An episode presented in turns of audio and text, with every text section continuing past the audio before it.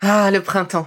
La saison, les fruits reviennent sur nos étals, un vrai bonheur. Et pour profiter de ces fruits toute l'année sans attendre, Materne a inventé les gourdes Pimpot en 1998. C'est fou, j'ai l'impression d'avoir toujours eu ces gourdes avec moi. Et pour profiter partout de ces gourdes fruitées, savoureuses, préférez la version sans sucre ajouté. Le format nomade en fait un compagnon incontournable du goûter de nos enfants, petits et grands. Plutôt indispensable d'ailleurs, quand l'on sait que d'après une enquête du Crédoc menée en 2019, 69% des jeunes de 3 à 17 ans ne consomment pas assez de fruits et légumes et ont en revanche un goûter bien trop sucré.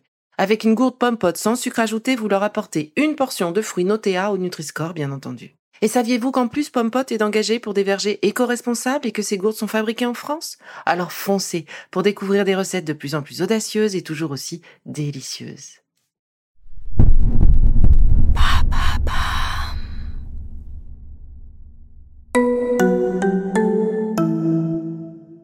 Es-tu Je suis Ilem Koja, chanteuse professionnelle, coach vocal et professeur de yoga du son. Quel est ton mantra? Je n'en ai pas un uniquement. La beauté des mantras, c'est qu'ils sont nombreux et, je, je les choisis suivant mes besoins.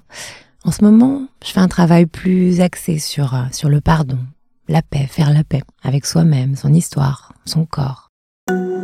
Selon toi, sur quoi devrais-tu encore travailler? Toujours sur moi-même. j'ai toujours besoin d'évoluer et de grandir dans ma pratique, d'en apprendre de plus en plus. Euh, mais le travail primordial est toujours sur soi-même. C'est à partir de soi que tout commence. Dans ta carrière professionnelle, quel a été ton moment le plus drôle?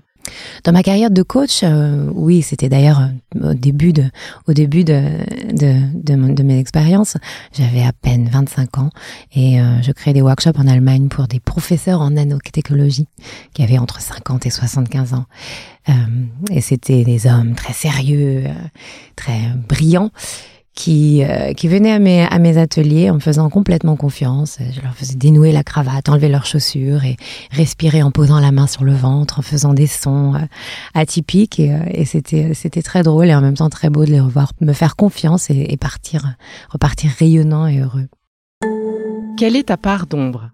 Euh, je crois que j'ai mon côté sombre quand, quand je passe beaucoup de temps en ville en particulier. Je me laisse happer par, par le quotidien, la dureté de la ville.